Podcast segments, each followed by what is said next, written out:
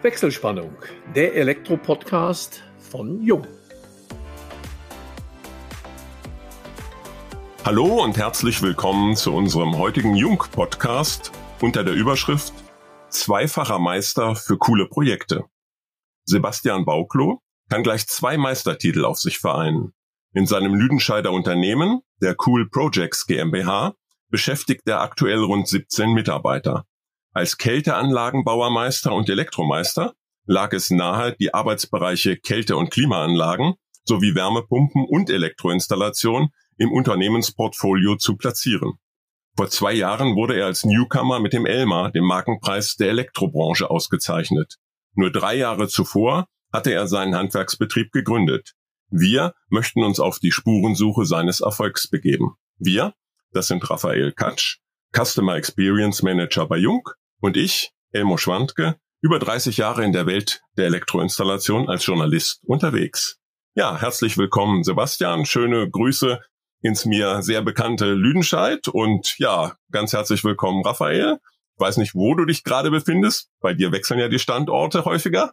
Ja, in der Tat. Hallo in die Runde. Ich bin heute in Braunschweig. Naja, dann haben wir so eine Art Dreiländereck, kann man sagen. Unterschiedliche Bundesländer, insofern passt das. Ja, wir freuen uns ganz besonders, Sebastian, dass du heute bei uns zu Gast bist. Vor allem, dass wir es mit einem so jungen, frischen Unternehmer zu tun haben. Deshalb möchten wir natürlich auch einiges über dich erfahren, auch natürlich über dein Unternehmen und deine Unternehmensgeschichte.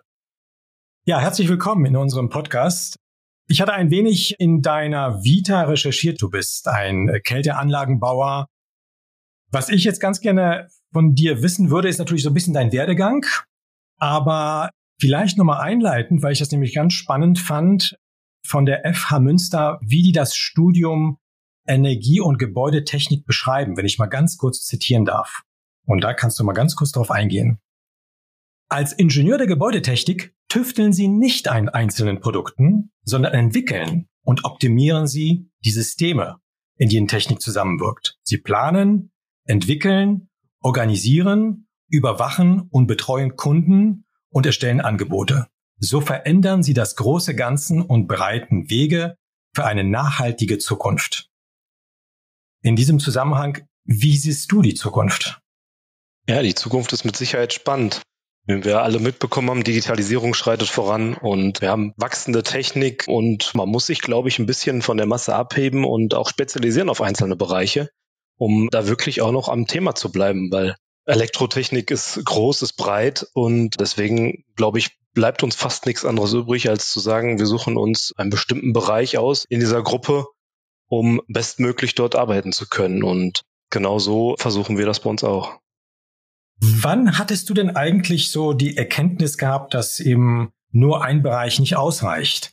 War das so aus der Praxis heraus oder hast du jetzt die Nachrichten und die Entwicklung zum Thema Energiewende und so weiter verfolgt und dann hieß es, nee, ich muss mich aber weiter spezialisieren und etwas anderes anbieten. Der Markt wird es letztendlich erfordern.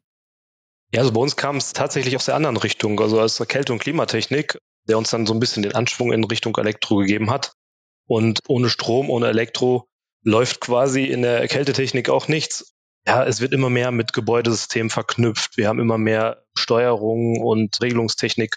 Und so kam ich eigentlich so in die Richtung Elektrotechnik und habe gesagt, da müssen wir definitiv was tun um uns da abzuheben und auch bestmöglich unsere Anlagenkunden zu betreuen. Würdest du sagen, du hast jetzt in der näheren Umgebung oder vielleicht sogar in einer weiteren Umgebung irgendwie Wettbewerber, wenn man das mit deinem Angebot vergleicht, oder bist du da doch in gewisser Weise sehr gut aufgestellt und kannst dich im Markt behaupten? Also ich glaube schon, dass wir uns ganz gut im Markt behaupten können und so ein Alleinstellungsmerkmal hier in der Region haben. Mit Sicherheit den einen oder anderen Mitstreiter auf vereinzelten Gebieten. Aber dieses rundum Sorglospaket, wie ich es so schön nenne, im Elektroklimabereich, habe ich bisher nur bei uns hier gefunden in der Region und da sind wir schon so ein bisschen stolz drauf, ja. Spannend. Bist du vom Elternhaus vorbelastet, wenn man deinen beruflichen Werdegang betrachtet? Das heißt, gibt es jemanden aus der Familie, der auch Elektrotechniker war? Elektrotechniker jetzt nicht. Also ich selber komme tatsächlich aus der Landwirtschaft. Also meine Eltern hatten einen landwirtschaftlichen Betrieb Vollerwerb, wo wir schon in frühen Jahren immer auch mit aktiv waren und ja auch so das Handwerkliche mitbekommen haben.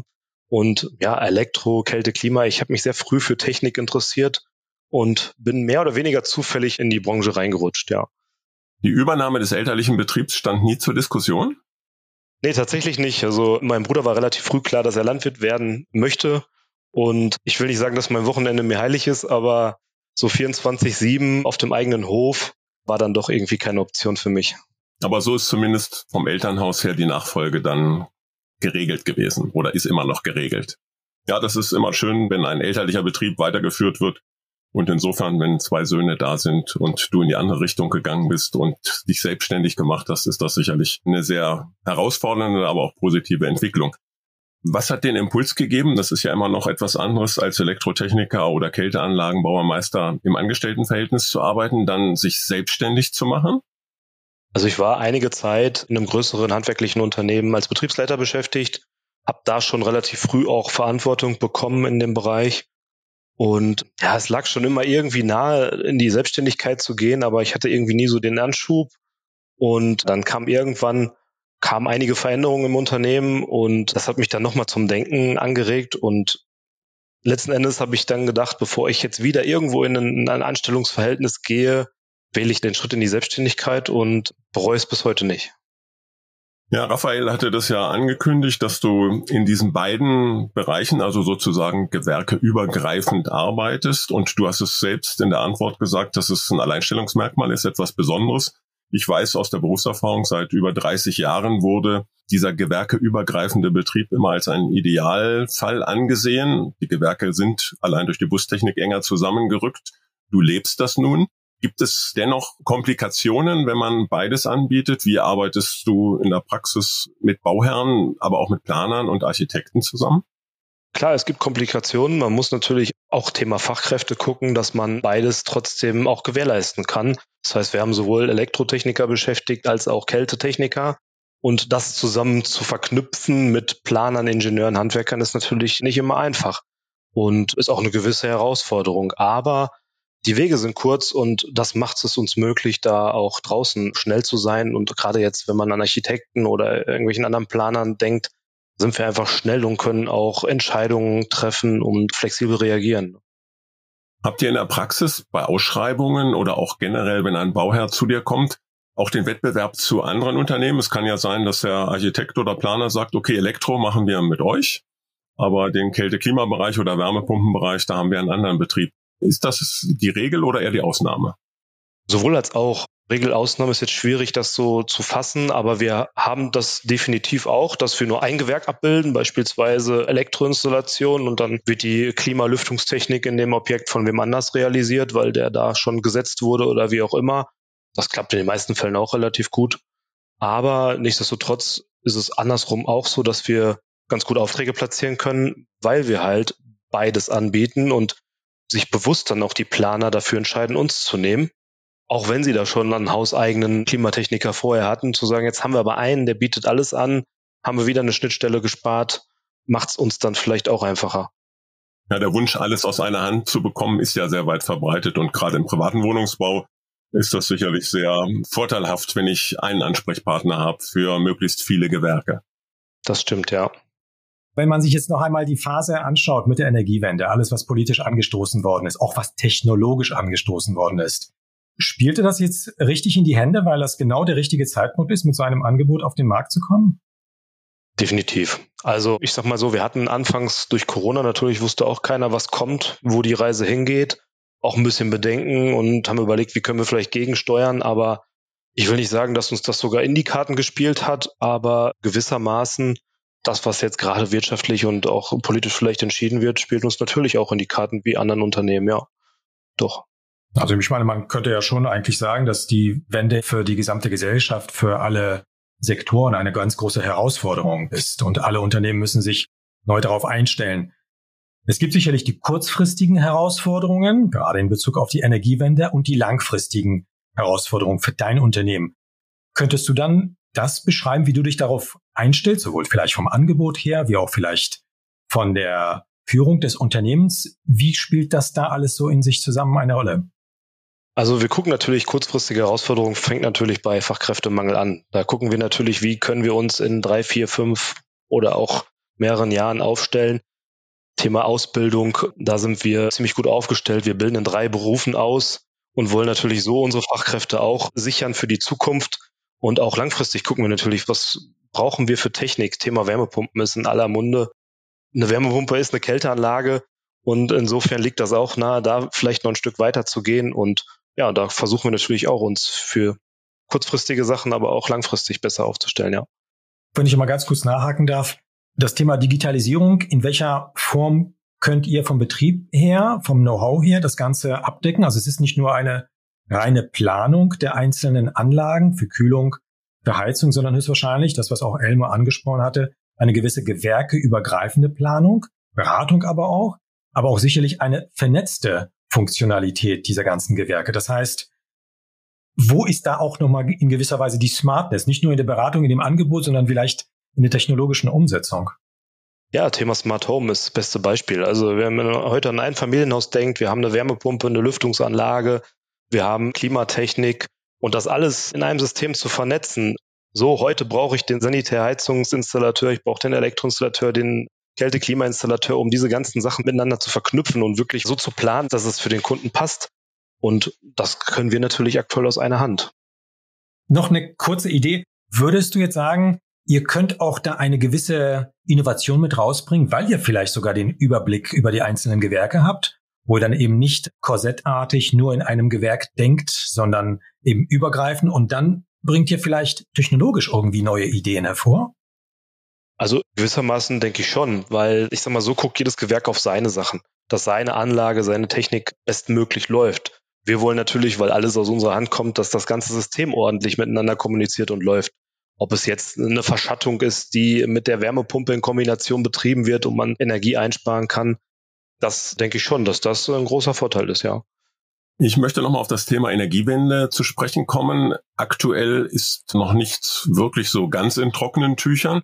Inwieweit gelingt dir das in den Bauherrengesprächen, aber auch mit Planern und Architekten dort schon eine zukunftsfähige Prognose abzugeben, auch eine zukunftsfähige, eventuell auch rechtlich abgesicherte Beratung?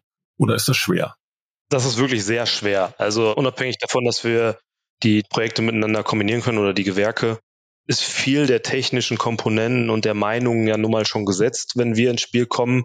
Ob es Ausschreibungen sind, an denen wir teilnehmen, wo die Komponenten teilweise schon vorgegeben sind oder das Projekt als solches vielleicht sogar schon komplett steht und wir noch, ich sag mal, das i-Tüpfelchen verfeinern können, aber da wirklich auch eine Prognose für die Zukunft abzugeben, ist sehr schwer, die rechtlich sicher ist, ja.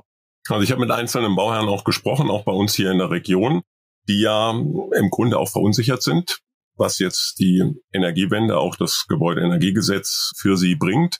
Wir haben ein Beispiel, ein Sechsfamilienhaus, Mietshaus mit Ölheizung betrieben. Inwieweit wird dies künftig berührt? Was würdest du bei einem Haus aus den 70er Jahren, das eine Ölheizung hat, überhaupt als künftige zukunftsfähige Heizung heute vorschlagen? Ja, das ist eine schwierige Frage. Also ich sage immer, wir können es nicht pauschalisieren und sagen, wir haben ein Gebäude aus dem Jahr X mit Ölheizung und was machen wir pauschal bei all diesen Gebäuden aus dem gleichen Jahr mit der gleichen Heiztechnik, sondern wir müssen ein bisschen weiter in die Materie reingehen und gucken, wie ist das Gebäude aufgebaut? Haben wir überhaupt die Möglichkeit von der Grundsubstanz her was zu ändern? Ist es bewohnt? Ist es nicht bewohnt? Können wir sanieren oder müssen wir eine smarte Lösung finden, um die Gebäudeheiztechnik zu ändern? Deswegen ist es natürlich sehr schwierig, das zu pauschalieren, ja.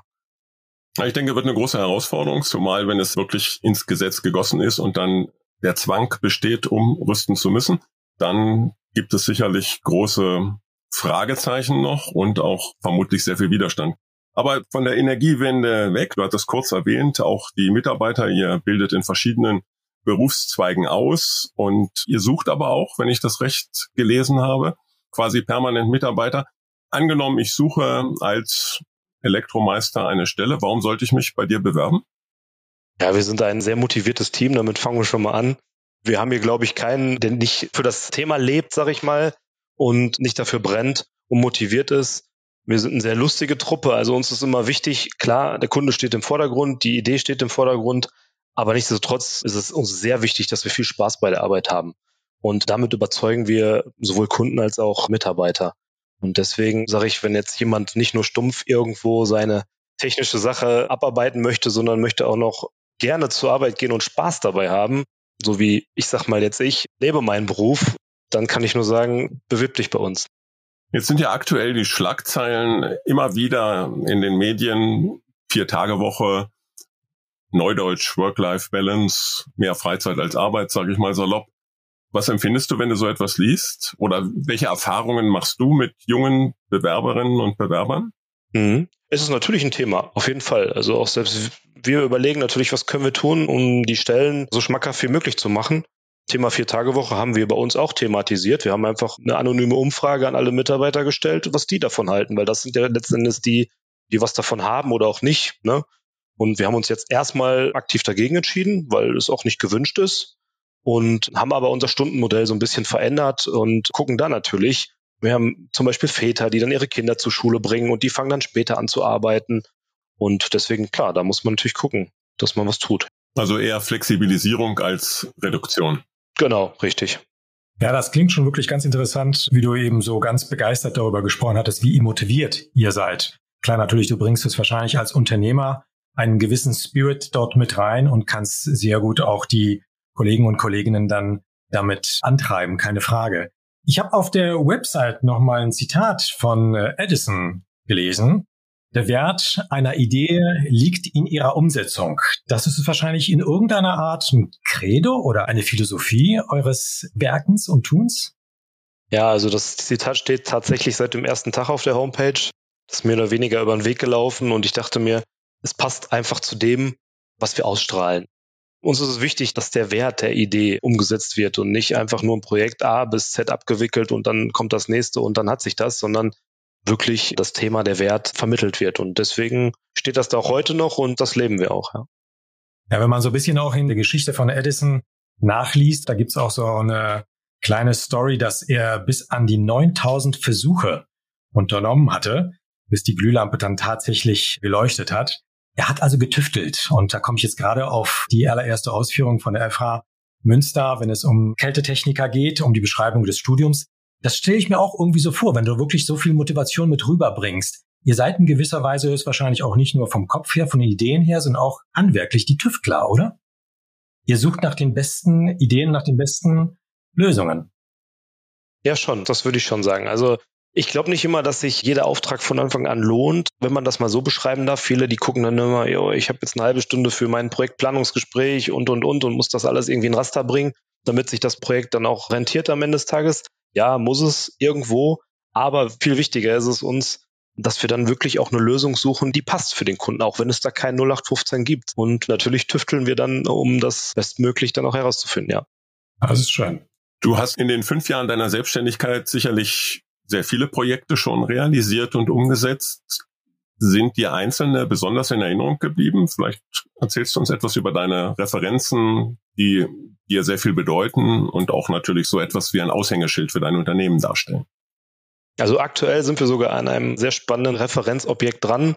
Namen kann ich leider nicht nennen, aber da greift genau das, was ich vorhin gesagt habe. Wir haben ein Einfamilienhaus, wo wir alles miteinander verknüpfen, um das Bestmögliche für den Kunden, für die Energieeinsparung umzusetzen. Wir haben Wärmetechnik, also eine Wärmepumpe installiert, der kriegt eine kontrollierte Wohnraumlüftung in Verbindung mit Klimatechnik, Smart Home vom A bis Z und das alles miteinander zu verknüpfen, ist eine echte Herausforderung, das ganze Smart Home zu machen auch. Und das ist schon ein stolzes Projekt, ja. Deine Referenzen sind für dich gleichzeitig auch die Werbung für die Neukundengewinnung oder setzt du die so gezielt gar nicht ein? Oder anders nochmal gefragt, wie betreibst du dein Marketing? Wie kommst du an neue Kunden, an Bauherren? Ja, also ich sag mal, Mund-zu-Mund-Propaganda möchte ich mal sagen, ist uns schon sehr wichtig und das funktioniert auch in der Tat sehr gut, wenn man eine Baustelle ordentlich abwickelt und so wie ich gerade sagte, da aus einer Idee eine super Lösung umsetzt, spricht sich das natürlich super schnell auch rum. Und so kriegen wir den Großteil unserer Neuaufträge. Das ist so. So ist unser Kundenstamm auch in den fünf Jahren relativ schnell gewachsen. Anfangs war ich alleine und habe natürlich mit Flyern und was man sich nicht alles für Hilfsmittel bastelt, versucht irgendwie einen Kundenstamm aufzubauen. Und aktuell ist es tatsächlich so, dass sich das umspricht, wenn wir gute Arbeit irgendwo hinterlassen und Lösungen finden. Ja. Du bist in allen Bereichen vom privaten Wohnungsbau über das Objektgeschäft bis in die Industrie tätig? Ja, genau. Das ist natürlich nicht immer einfach, weil wir natürlich verschiedene Ansprüche haben, klar. Aber sehr spannend und abwechslungsreich. Und da wären wir auch wieder bei dem Thema Mitarbeitergewinnung. Das ist auch ein Riesenvorteil, den wir haben. Wir haben hier keine Baustelle, wie die andere ist. Bei uns wird es nicht langweilig, sondern wir haben immer wieder neue Projekte in einem anderen Kundenstamm und so bleibt es natürlich aufregend und spannend. Ja, also da kann man sich wirklich auch sehr gut vorstellen, wie ihr auch wirklich für den Kunden es wahrscheinlich auch eine gewisse Innovation ausstrahlt, weil ihr euch letztendlich mit so vielen Themen beschäftigt. Das ist wirklich wunderbar. Wir haben bei dem Podcast auch so an dem Format ein wenig getüftelt und möchten ganz gerne auch den Gästen die Möglichkeit geben, uns Fragen zu stellen. Das kündigen wir natürlich nicht jedes Mal an und möchten dich mal ganz spontan fragen, ob du Fragen an uns hast. Ja, also ich finde natürlich sehr spannend auch, was bringt uns die Zukunft, was bringt uns das Thema Digitalisierung, wie stellt ihr euch das Ganze vor in der Branche, wie sich das entwickeln wird? Also ich glaube, die Geschichte von KNX und von dem Bussystem seit 30 Jahren, so seit über 30 Jahren kennen wir alle. Ein sehr, sehr gut ausgereiftes System, keine Frage, auch weltweit verbreitet, aber es setzt sich eben nicht im breiten Markt durch. Das hat wahrscheinlich auch mit den Fachkräften oder mit den Fachleuten zu tun und letztendlich auch nicht auf den Bestand übertragbar. Von daher, wir sind auf jeden Fall gefordert, genau alle möglichen Gewerke miteinander zu verknüpfen, zu vernetzen. Einerseits möchten ganz gerne die Kunden ein bisschen spielen. Ich sage es jetzt mal ganz salopp, das eine mit dem anderen verknüpfen, einfach um ein bisschen Spaß zu haben. Aber die Ernsthaftigkeit Richtung Energieeffizienz geht langsam über. Und da müssen wirklich tatsächlich die Systeme reifer, erwachsener werden, eine gewisse Ernsthaftigkeit auch ausstrahlen und aber auch den Nachweis erbringen, dass sie wirklich tatsächlich die Energieeffizienz mit sich bringen. Und wenn es gelingt, im Bestand genau dieses Angebot rüberzubringen, dass die Kunden ganz gerne natürlich den Komfort und den Spaß daran haben, ihre Wohnungen und Häuser zu smartifizieren, aber dann nochmal so ein bisschen über den Tellerrand hinausschauend das System in Richtung Energieeffizienz wirklich seine Vorteile bringt. Und, und das ist, glaube ich, auch das Allerwichtigste, dass es nicht für sich abgeschlossen ist, sondern so wie sich das weiterentwickelt Richtung IoT mit der Anknüpfung aller möglichen auch Cloud-basierter Lösungen Richtung Heizungssteuerung, PV, Elektromobilität und so weiter. Wenn das miteinander zusammengebracht werden kann und auch vor allem einfach für den Kunden verständlich ist, dann werden wir sicherlich einen schönen großen Schub an Smartifizierung im Bestand erleben. Das ist, glaube ich, so das A und O. Von daher bin ich auch ganz zuversichtlich, dass trotz der Schwierigkeiten zurzeit, was die Energiewende mitbringt, was die in gewisser Weise vielleicht nicht Klarheit darstellt, was alles gemacht werden kann und muss, dass die Kunden dann durchaus darauf zurückgreifen werden, ihre bestehenden Wohnungen und Häuser gerne zu smartifizieren. Von daher bin ich da zuversichtlich, dass sich das dann weiterentwickeln wird. Da Raphael das Thema Digitalisierung auf den Bau zugeschnitten hat, möchte ich es etwas weiter fassen, auch sage ich mal im Zuge der Globalisierung. Die Digitalisierung ist ja natürlich auch essentiell für das wirtschaftliche Überleben vom Handwerksbetrieb, aber auch vom großen Industriebetrieb. Wir steuern auch demografisch natürlich auf einen großen Fachkräftemangel zu, der sich so schnell nicht wird beseitigen lassen. Das ist meine Prognose. Und insofern geht es darum, natürlich Abläufe, Prozesse zu digitalisieren, zu automatisieren um einfach schneller und effizienter zu arbeiten. Unser Vorteil, also der Vorteil der deutschen Wirtschaft liegt ja im Vergleich zu vielen anderen Ländern nach wie vor im hohen Automatisierungsgrad. Und um hier nicht abgehängt zu werden, ist es einfach erforderlich, dass Deutschland im Bereich der Digitalisierung nach wie vor ganz vorn dabei ist. Das gilt im Grunde für alle Wirtschaftsbranchen, Elektrobranche, Automobilindustrie, Maschinenbau Sonst laufen wir tatsächlich Gefahr, man liest die Stichworte ja immer wieder, Deutschland auf dem Weg, auch mit Fragezeichen, teilweise auch mit Ausrufungszeichen versehen, der Deindustrialisierung. Und dem muss zwangsweise entgegengewirkt werden, weil sonst nimmt es keine gute Entwicklung für die deutsche Wirtschaft. Und die Digitalisierung eröffnet vielfältige Chancen in allen Bereichen. Das gilt ja selbst für Medien. Medien sind heute weitgehend digital. Das klassische Fernsehgerät wird von jungen Altersgruppen kaum noch genutzt. Die streamen, haben ein ganz anderes mediales Verhalten und das gilt, glaube ich, für alle Industriezweige und geht natürlich auch bis in den Handwerksbetrieb hinein. Also meine Empfehlung auch für das Handwerk ist, die Prozessabläufe, auch um Fachkräftemangel vorzubeugen, die sich automatisieren lassen, sie zu automatisieren.